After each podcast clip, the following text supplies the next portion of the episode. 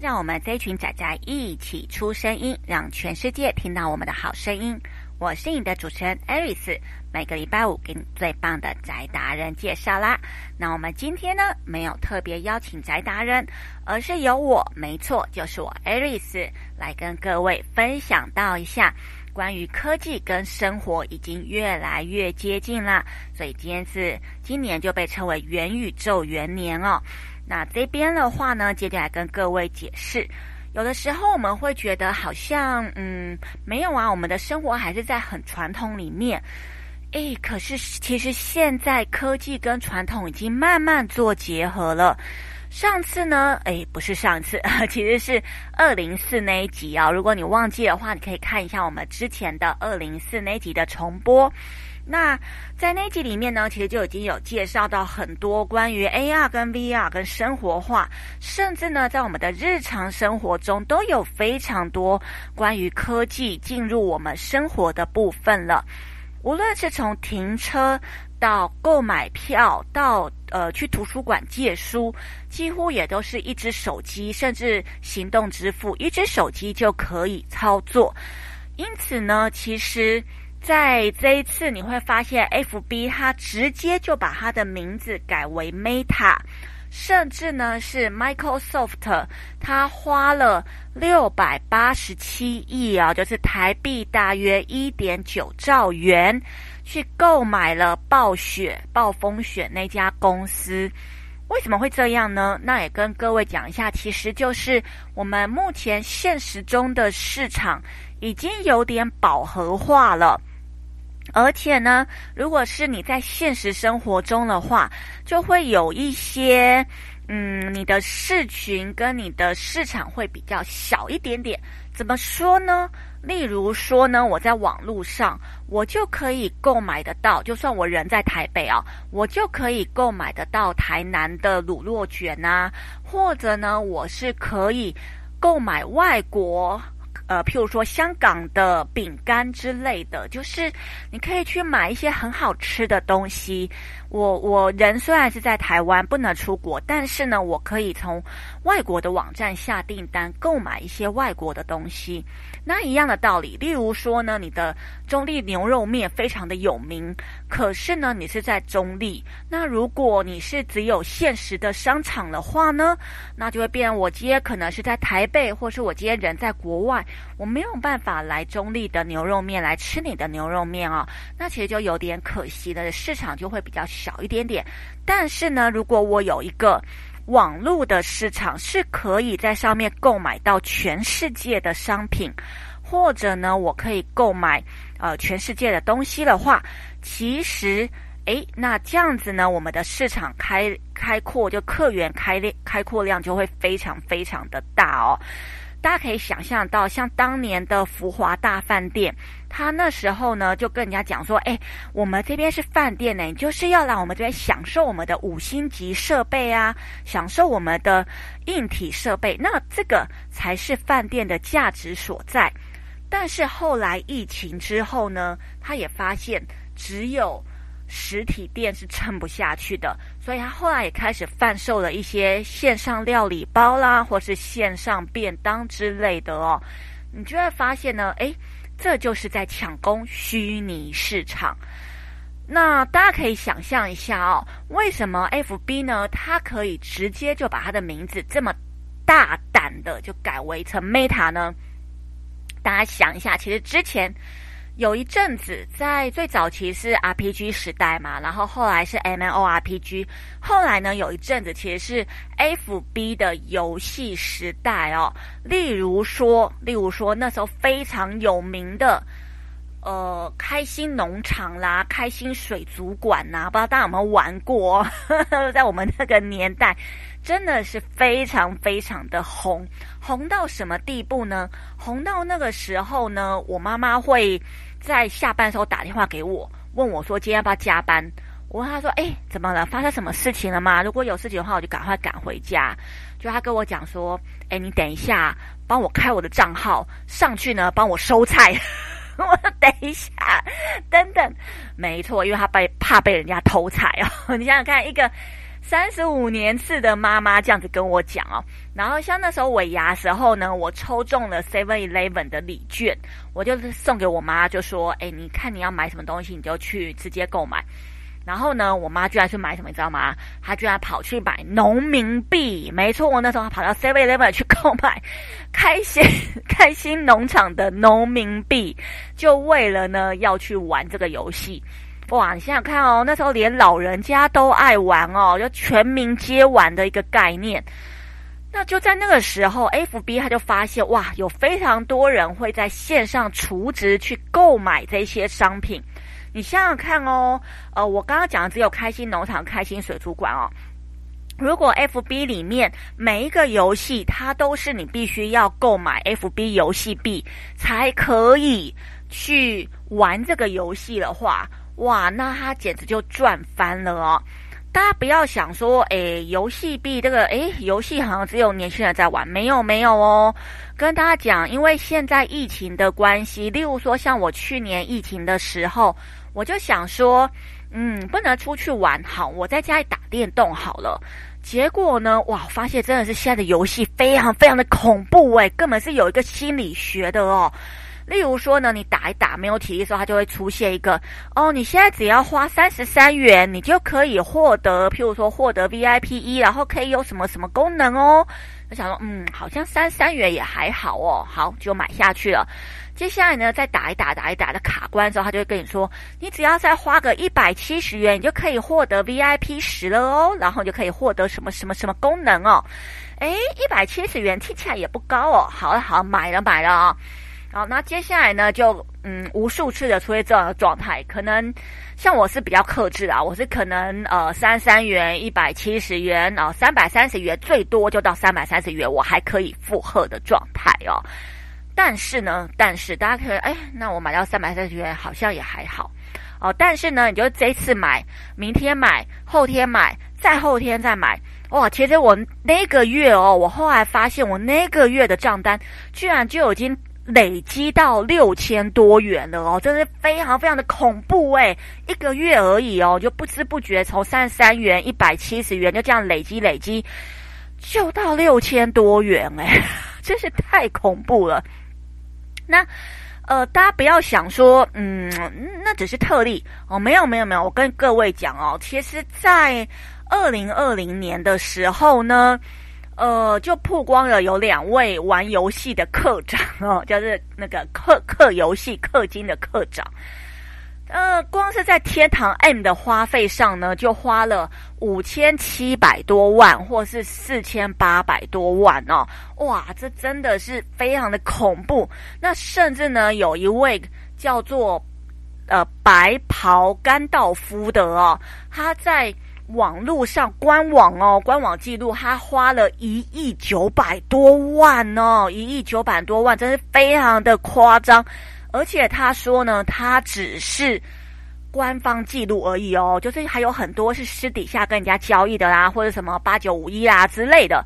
所以啊，你会发现哇，游戏市场的花费率真的是非常非常的高哦，尤其是大家现在都已经习惯在网络上购物了。例如说呢，大家已经习惯在网络上直接购买门票啦，直接在网络上购买呃车票、住宿、购物，或者呢买衣服之类的哦。所以现在在网络上的花费费用的话，平均哦，平均呃是大概以平均来说，大概是一万零七七。七百元啊，抱歉，一万零七百元，好，那是平均一个人的花费。所以啊，不过这当然是 M 型社会啊，可能有人花非常非常多，有人花没有，所以大家想，哎，没有啊，我才没这样呢。啊，不是不是，这个是二零二一年的平均哦，平均数字。所以跟各位讲的是平均的部分。例如说呢，我现在在玩一个游戏叫做《末日喧嚣》哦，它其实就是一个。僵尸加上三消，就是那种 Candy Crush 那样子的游戏。这游戏呢，其实你是可以不花钱去玩的，但是呢，里面就是有一些可能有些小道具啊，可以让你加一些嗯攻击力啊，或者加一些这种三消的抵抗力之类的哦。结果呢，我们那边譬如说一个皮肤碎片，有十个皮肤碎片是一六九零元哦，一千六百九十元哦。啊、你假如要到顶级的话呢，可能要收集个五千个皮碎片哦，五千个碎片，所以你就可以想一下哦，五千除以十，然后再乘以呢一六九零，诶，就是有人可以收集到那么高哦，真的是非常非常的夸张诶。所以你就可以想象到，也许呢我玩的是游戏，但是他其实玩的是氪金，哈哈，没有啦，就是觉得哇，真的是这种我们一般的上班族是没有办法做到这件事情的哦。所以呢，跟各位讲的是虚拟市场的，呃，花费率或者是赚钱率，其实是非常高的，不是像大家想象说，哦，我游戏就只游戏，没有没有，这已经偏然变我们生活的一部分了。我周遭有非常的朋友呢，他可能一个月他就是会有，哦，我会有一个呃娱乐费，然后这娱乐费就是拿来在线上买游戏的啦，或者是去购买一些他想要买的东西之类的哦。因此，其实现在有很多科技巨头都已经投入了这个元宇宙的市场了。那当然有一些是你要有能力做的啦，例如说，呃，你可不可以去做支付？你可不可以做硬体？可以做软体？或是呢，你可能有平台，或者你可以做运算，或者可以去呃做一些电脑的配备之类的。那例如说像 Google，哦，Google 的话呢，它其实目前就已经有在做一些 VR 的设备，或者 Cardboard 啦，或者 AR 眼镜啦之类的。它目前的话呢，主攻就是 AR 跟 VR 的市场，然后或是全呃全息领域啊，这个有点饶舌，啊，力争在元宇宙中间扮演这个重要角色。再来的话，刚刚说的 Meta 哦，就是 FB，它其实在二零二一年的时候就已经直接更名了，宣布在五年内转型元宇宙的去企图，甚至现在有做非常多的。嗯，所谓的会议室哦，虚拟会议室，或者甚至他听说还想要做到像麦块一样，会让大家有一个虚拟的世界，可以在里面自己创立属于自己的世界。不过，当然这些目前都只是传说而已啦，都还在开发当中啊，我们还不知道真正的状况。那他目前也在那个 VR 设备中呢，发研发自己他们自己的 Oculus 哦，是做了一个他们自己的品牌出来。好，那另外呢，在苹果，苹果在移动时代上是非常嗯龙头的霸主哦，在硬体跟软体上都有绝对的优势。那谣传呢，会在二零二三年出 AR 跟 VR 的头戴式装装置。那当然目前是谣传啦，我还蛮好奇的哦，真的很希望它有出一个好的设备出来。啊，那刚刚有做过微软，微软呢，它目前也是买下了暴雪哦，然后希望它可以去做出 MR 的平台。那它其实在之前就已经有做了微软的这个 MR 设备，当然在那个时候呢，都还是比较小众跟实验性的市场哦，所以一般在市面上目前比较难买得到。呃，但是他目前还有旗下有许多工作室跟 Xbox 哦，所以理论上呢，他应该可以做出很好的东西出来才对。嗯，很期待。好，那当然，另外的话还有一些是你可以做到，呃，但是呢，他可能之前并没有特别往这一块发展。例如说呢，像 NVIDIA，它一直是显示卡非常强的一个公司。它其实有优越的 GPU 跟高性能的计算跟 AI 技术哦。那目前的话，听说它有进军了元宇宙的这个市场，不过它大部分有点类似像军火商的概念，就是它其实还是以外包跟代工为主哦。那目前听说它在二零二一年呢，已经有一个仿真拟真的平台出来了。那希望可以将这个元宇宙概念落实在工业的场景里面。那另外呢，还有有很多平台也开始有一些自创内容，或者是在手机上出现了一些虚拟艺廊之类的哦。只是目前的互动性比较没有那么高啊。现在真的是很期待这些东西可以越来越厉害哦。我们就期待看它的未来啦。等一下就开始讲到，诶，元宇宙里面到底有什么？还有呢，这些科技到底能不能进军传传统市场呢？还是只有 IT 产业或是新兴产业才有受惠呢？那我们等一下再继续看下去喽。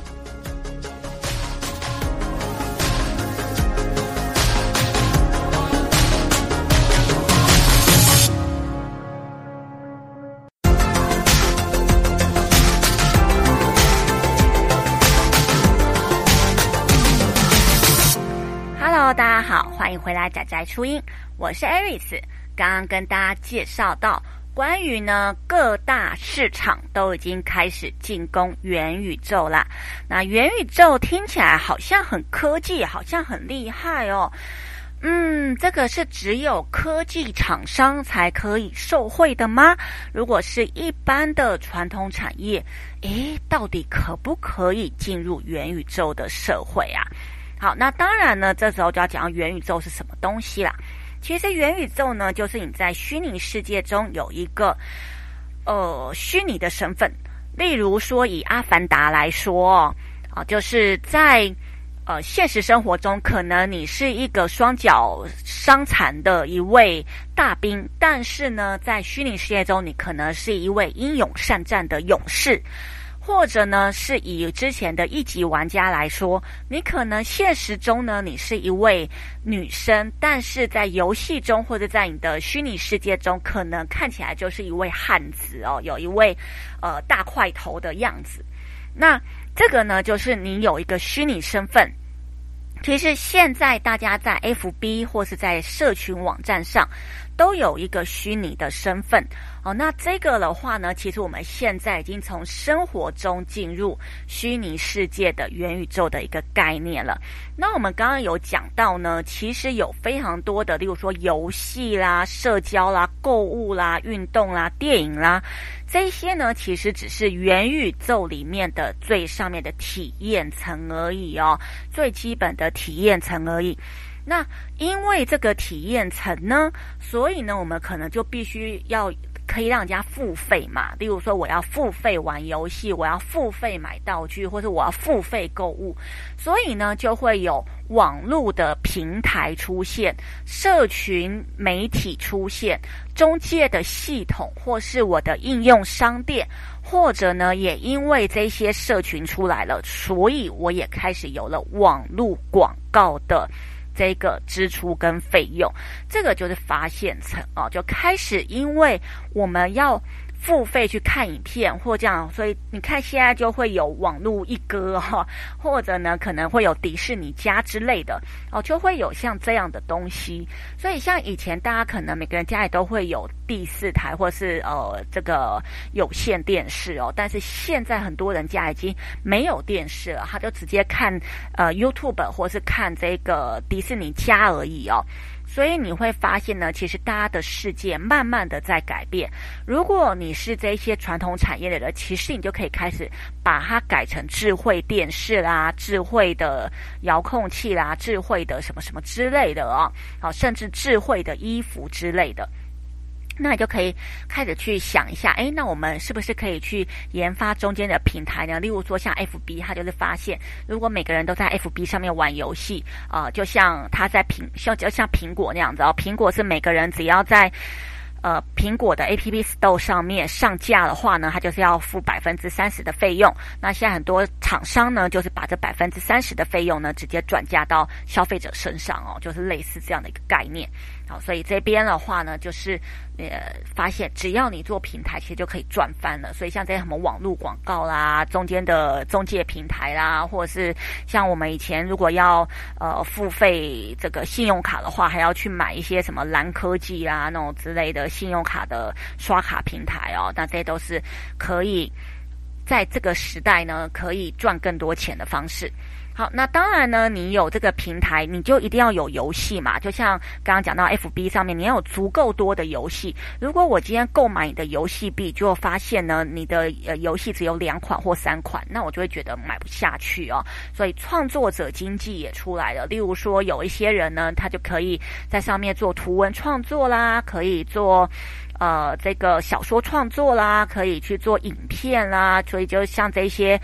设计的工具啊，或是商业的一些呃创作者经济就出来了啊，或者像现在的所谓的开箱文呐、网红市场啊，其实都是为什么会有这些东西，就是因为现在这个市场的变化的关系啊。好，那当然呢，我要有内容啊，有内容以后，你也要创作者可以创作，那他可能就需要一些引擎或者一些软体之类的。例如说呢，哎，我要可以画画，所以我可能要有一个电脑软体可以做画画哦，或者呢，我可能是呢要哎做这个影片编辑，所以我就需要一个影片编辑的引擎或是一个呃软体之类的东西，一个 APP 之类的东西。所以像这些。软体的市场，或者呢是三 D 引擎啦，或是 AR、VR 的软体啦，或是一些呃地理空间制作的一些东西啦，这些其实都是慢慢的越来越崛起哦。所以你会发现现在的软体真的是非常非常多。以前呢，我们要做 logo，可能要去学一些很专业的，例如说呃 Illustrator 啦，或者是 Photoshop 啦之类的。但是现在的话，可能用一些网络上面的免费软体。就可以做一张海报，甚至可以做一个呃 logo maker 哦。像网络上其实就有一个叫 logo maker 的，就可以直接做在线上做出 logo 出来了。所以你如果要做海报的话呢，直接就用按 Canva 哦，C A N V A 哦，Canva 就可以做出来了。真的是哇，现在的软体为什么这么的多？就是因为它其实也是在一个呃元宇宙带起来的一个状态。好，然后接下来的话呢，我。也因为这样子嘛，我我要有软体，所以我要有网络，所以我可能要有一些计算或是 AI 的代理服务，甚甚至所谓现在有什么的大数据呀、AI 大数据啊，甚至区块链呐，这些东西哦，都是因为这样子而慢慢的起来的。甚至呢，像 NFT 也是一样哦。不过呢，嗯，NFT 目前的话呢，嗯，就跟。因为它目前还不稳定啦，市场还不稳定哈。它其实目前我自己看起来会有点像是，呃，网络的股票，所以投资有赚有赔哦。记得在购买前要详阅说明书。好，那这是我自己的一个建议哦。所以像什么区块链啊，那都是最近这几年很流行的一个东西啊。但是跟各位讲呢，真的这个如果不懂的话，最好不要贸然投资下去。呃，我跟我自己讲啊。所以 各位就好好的思考一下。好，再来呢，你既然有了这些的平台，然后有了这些呃创作的内容了，啊，刚刚也说说到有一些呃，就是这个。区块链或是网络运算啊，或是 AI 啊之类的。那当然呢，也因为这样子，我除了电脑的使用上，有一些也希望说我可以随身的一些使用，所以有一些移动设备啦、智能眼镜啦、可穿戴设备啊，或者呢是呃手上的一些设备，或是智能衣服，或是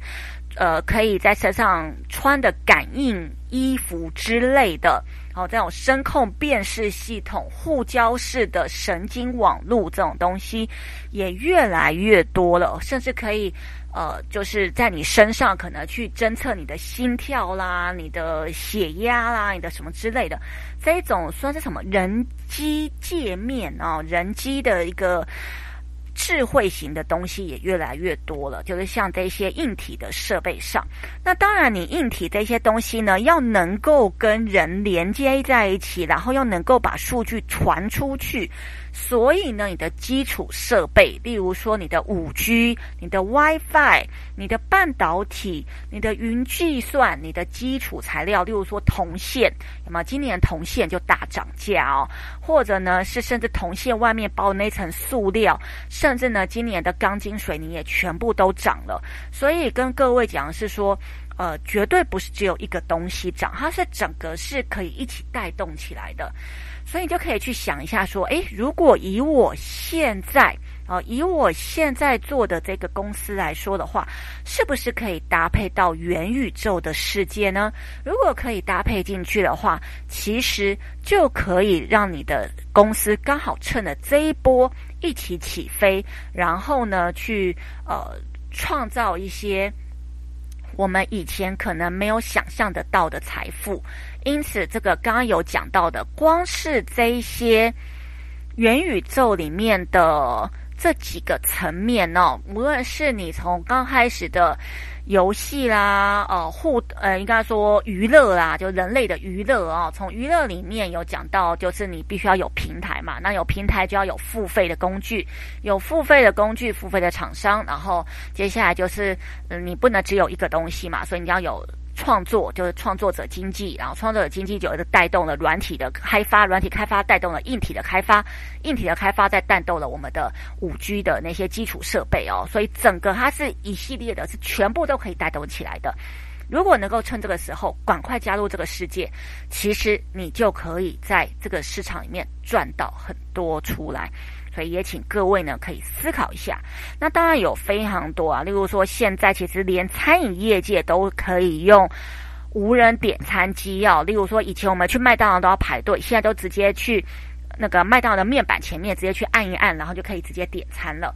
那甚至呢还有那种什么猫咪点餐机啦、猫咪送餐机啦，甚至你去吃。呃，这个回转寿司的时候，你会发现它已经不是人家来跟你点寿司，而是你直接按按按，甚至你有一些是，呃，直接用手机扫描一个 QR code，然后就可以直接在上面用手机点菜之类的哦。所以跟各位讲的是说，其实任何的产业都是可以跟科技去结合在一起的。例如说呢，连这个。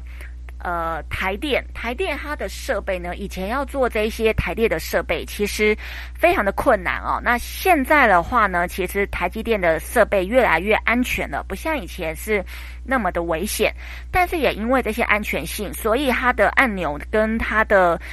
呃设备的操作难度也开始变得比较高一点点了。那像以前的话呢，如果有新人来的话，他就必须要派一位人手去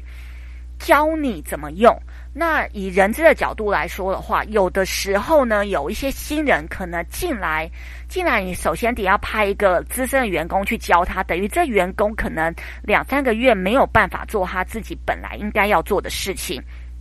接下来你教会他以后，这个新人他可以待多久？例如说，人资最怕就是这个新人可能只待了一两个月，然后刚教会他他就跑掉了哦。所以像之前我们如果像我自己是在动画公司的话，一般而言他就跟你教你说，你一进去他就叫你先签约三年，这三年就不能够随意离职，因为你可能一进来他要派一位。资深老手去教你，那如果教会你，你立即离职的话，其实对他来说这个伤害是非常大的。那像台电呢，他现在的做法就是，哦，我不是派人手教你，我是什么呢？我是给你直接给你一台机器，给你一台平板，你就按照这个平板上面的操作，或者呢，我直接给你一个 MR 眼镜，你就按照这个眼镜的操作，一步骤一步骤的去做。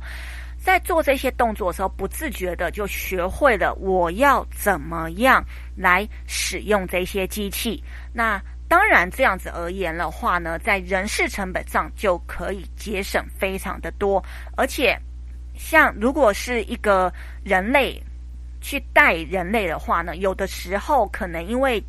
呃情绪的问题，或者是呢可能新手。还没有办法那么快上手，可能同一个问题问了十次。那如果有一些人呢，可能刚好情绪来的时候会没有办法有耐性的回答他，可能就会用一些情绪化的方式回应对方。那当对方接收到这种情绪化的方式的时候，可能他就会害怕，害怕就会不敢再提问，不敢再提问，反而会造成后面有更大的问题。因此，其实。以电脑来教学，或者是以这种 MR 设备来教学，其实，在现在目前的实业阶段上面来发现是非常的好用。因为如果一个新人不会的话，他可以连续看个十遍，看个二十遍，都不会有人很不耐烦的跟他说：“你到底要问几次啊？”哦，不会有这样的状态。电脑呢，只要你播放一次，它就会一直无限的循环，让你。可以去看到懂为止，那这也是一个很好可以带新人的方法。所以大家会发现哦，哇，连这么传统的产业都是可以用科技的方式去解决掉一些问题。那这个的话呢，就是科技可以进入我们生活的方法。好，那我们刚刚提的呢，都算是大家日常生活中比较常接触到的。等一下，我们来讲一下，例如说现在的以纺织企业来说，其实也开始加入了这个科技市场。诶，到底是怎么加入的呢？那我们等一下就来细说从头喽。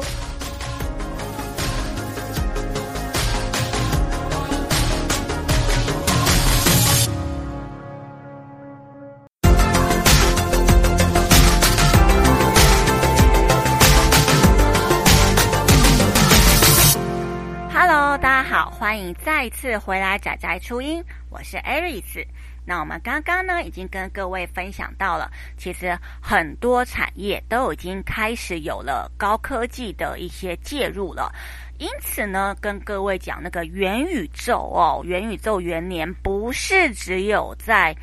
幻想当中，而是已经真实的出现在我们的世界了，甚至呢，还有虚拟的演唱会都出来了哦。所以跟各位讲哦，生活的日常之中都已经开始有了非常多虚拟的东西。那我们也来讲到呢，关于高科技是怎么跟传统产业的一个结合呢？呃，我这边以纺织领域来说明一下哦。例如说，哦，例如说，以纺织领域来说，我们大家就觉得说，纺织就是衣服嘛。我们现在身上穿的衣服，哎，我们都已经穿了，从小穿到大了，不是就是这样而已吗？顶多就是材质换，或是设那个造型换而已哦。哎，其实事实上呢，高科技也可以应用在纺织里面哦。怎么说呢？例如说，我们小时候。身上衣服上面的花纹哦，光是最简单的那些条纹啊之类的，以前编织的话都是人工啊去织哦，或是人工去做出来，但是现在很多都是直接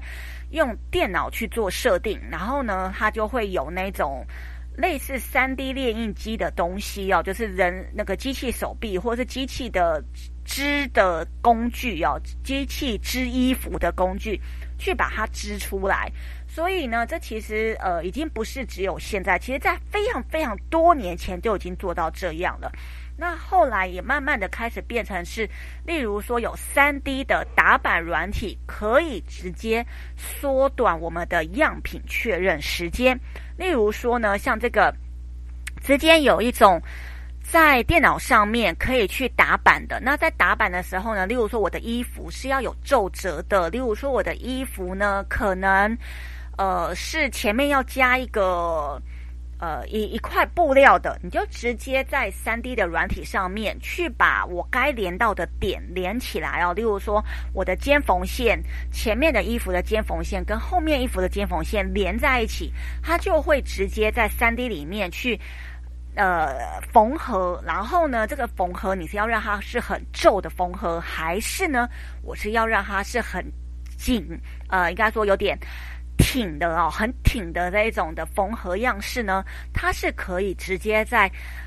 电脑的三 D 软体里面去做出模拟。那当然，这个模拟呢就会直接。显示到它的打版的那个版型哦，它譬如说我是要比较松垮的，那我的那个版型的布料可能就会比较多哦。那我是要比较硬挺的哦，就像西装领子那样是可以挺得起来的。那它的打版的这个布料呢，相比而言就会比较少一点点。另外的话，它也有可能是让你做两层，让你比较厚，是可以呃。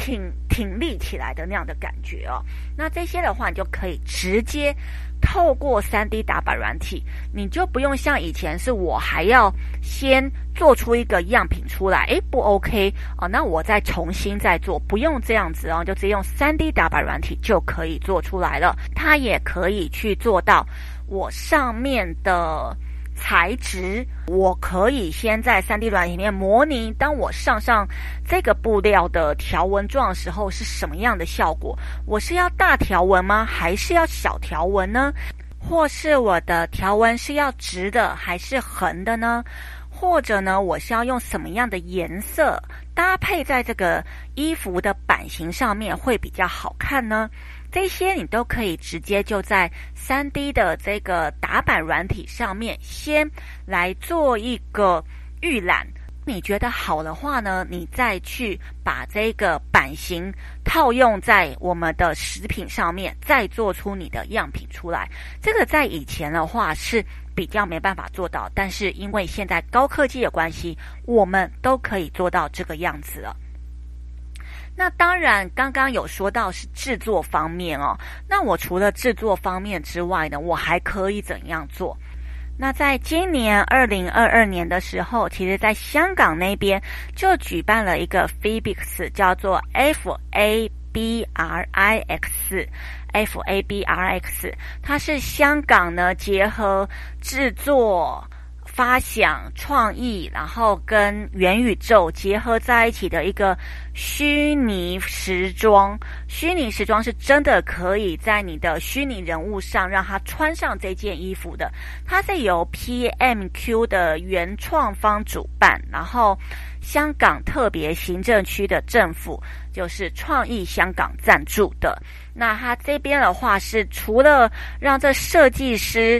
不像以前一样，必须要用针跟线哦。他是希望呢，呃，可以打破时间空间，让它突破框架，让它是用像素跟城市的编列，让这个设计师他的衣服不是只有让香港的设计师看到，而是让全世界的人都可以看到，能够呢去引领潮流，然后带出时尚出来。因此呢，他们做的是做 NFT 的一个市场。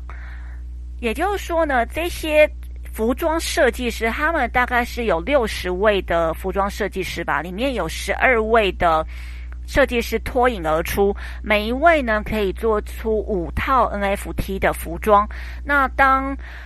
玩家，或者是说，呃，当这些一般人去购买了这个 NFT 以后，你你的人物上面就会有这件虚拟衣服，那你就可以穿这件虚拟衣服的，透过 AR，然后你甚至还可以跟你的衣服一起拍照，你就可以把这些拍照呢都丢到社群媒体网站上面，啊，丢到你的 FB 或者你的 IG，跟人家说，诶，这件衣服是专属于你的衣服哦，因为它是虚拟的，就是。NFT 的衣服，所以它也是限量的，是你在其他地方是看不到的，只有在这个地方才能够买得到跟看得到的。好，那这个的话就是虚拟的时装秀，在香港那边已经在今年的时候首先办了这个东西啊，你会发现呢，哇，连虚拟的服装都出来了。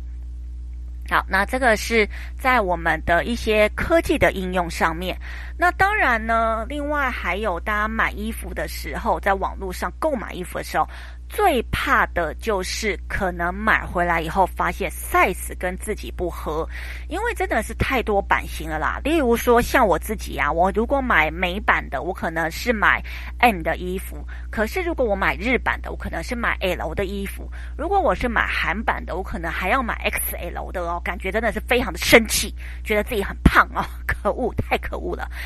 啊，就是每一国的版型可能就会不一样，因此呢，每次在买衣服的时候，其实常常会有这种买过来以后呢，发现试穿以后不 OK，或是呢，呃，试穿以后发现 style 不不适合自己，然后又把这衣服退货退掉的。所以其实现在呢，已经有。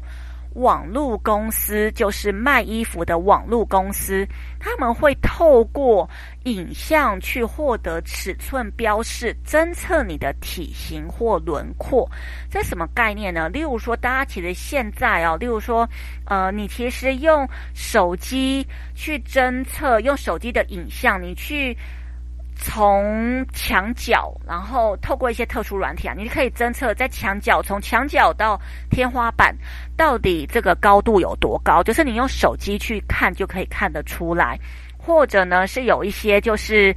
呃，像 Nike，它就有一个，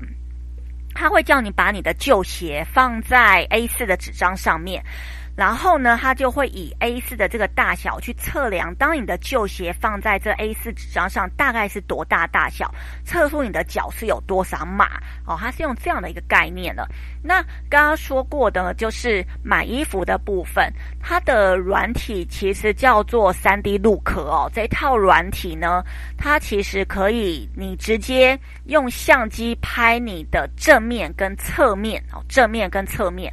然后呢，还会去依照你的头的大小去抓出你要穿这件衣服大概是，呃，以正面来说你的尺寸是多少，侧面来说是你的尺寸是多少，然后去抓出你适合穿什么尺码的衣服。因此呢，这样你在购买衣服的时候才不会有像我刚刚那样讲的，到底我应该要买 M 版的，还是 L 版的，还是呢？嗯，XL 版的，就是这个其实是很麻烦的一件事情。那它就透过科技的方式，用两张照片去抓你的正面的尺寸跟侧面的尺寸，去计算出你应该要穿什么样的码次。好，那这个的话，其实在台湾的纺织研究院其实是有买这套软体的，所以台湾其实也可以开始慢慢进军了这个市场。那当然，这样子还不够哦。我们如果可以直接就在网站上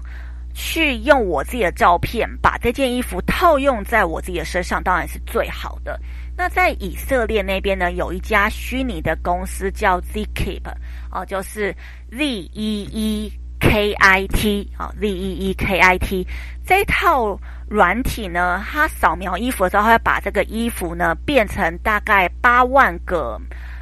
三角面，啊，就把三这个八万个的面数，然后呢搭配你的体型，它会依照你的体型去把这八万面套用在你的身上，贴合你的衣服尺寸，贴合你的皮肤尺寸，因此呢，你就可以。快速的在线上去看到说，到底我穿这件衣服适不适合，或是好不好看哦？那它会依照你的体型做变化，所以不用担心说，诶，它的这个 model，呃，看起来很瘦啊，可是我可能是西洋西洋梨体型的，我穿起来很胖，或者呢，像有些人是 I 字型的，就是你的身体可能。呃，看起来都是一直线的啊，或者是有些人的苹果型的衣服，呃，苹果型的体型，那你可能会担心说，我穿这样的衣服呢，可能没有像 model 穿起来那么好，所以呢，直接有这个以色列的虚拟试衣间这家公司，他就直接把嗯衣服变成三角面，然后这三角面去贴合你的拍照出来的这个照片啊，贴合你的身形。所以你就可以快速的去预览，说，诶，我到底穿这件衣服是适不适合，或是好不好看啊？好，那这也就是现在已经开始有了所谓的虚拟试衣间了。那当然呢，除此之外，大家目前在网络上逛衣服，看起来还是不够有那种，嗯。所谓的压马路的感觉哦，因此呢，在英国的知名百货公司，它其实就已经有跟宝可梦、跟雅虎他们合作，推出了一个虚拟快闪商店。那这个快闪商店呢，它是里面看起来真的很像是一个。好像是一个环境的 元宇宙的感觉一样哦，让你体验在伦敦大街上的场景，并且呢，感觉好像你在虚拟世界中购买衣服的感觉。它就可以，你你进去，它是一个网站，然后进去这个网站以后呢，你会感觉你好像在里面逛街，然后甚至你点那个舞台，点下去按播放，你可以看到上面的 model 在。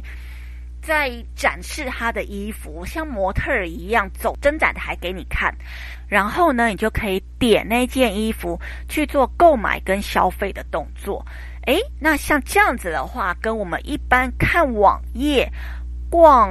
这个网拍，跟你真实好像真的有一个场景，然后你在这场景里面逛街的这感觉是完全不一样的哦。各位如果觉得还蛮好奇的话，有关于呃相关的网址我都贴在仔仔初音的留言下面哦。大家有兴趣的话，可以赶快去参观一下。所以跟各位讲的是，你看，光是连纺织业就有这么多可以跟科技跟元宇宙。接触的一个动作，当然其他的产业都有更多可以接触的部分了。所以现在这个世代哦，元宇宙这个世代，只有想不到，没有做不到。各位呢，就赶快思考一下，诶，我做的公司，我做的产业，能不能跟这个结合呢？如果最惨的就是你现在可能一进去，然后这家公司一两年就不见了，哦，那这样就会比较辛苦一点点。当然，这有各的优缺点啦。那如果各位是可能要结婚生子的话，当然是稳定点是会比较好的。你的这个产业能不能做个五年、十年、二十年，可以做你退休，当然是最好。重点是什么呢？这就是你要挑对一个好的职业跟一个好的公司。例如说，你现在在二零二二年，你去书店工作哦，或是一个出版社工作的话，相对而言就会比较辛苦，因为现在很多都是转成电子书或是呃虚拟的书籍之类的。所以这边的话呢，各位就是在挑选职业的时候，如果可以跟元宇宙或是跟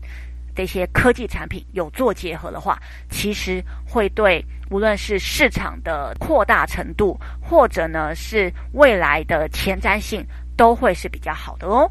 那各位就可以透过今天我们短短的四十五分钟分享，来思考一下，诶，我的工作上有没有什么可以跟这些高科技跟元宇宙配合的呢？好，那我们就下个礼拜再见喽，大家拜拜。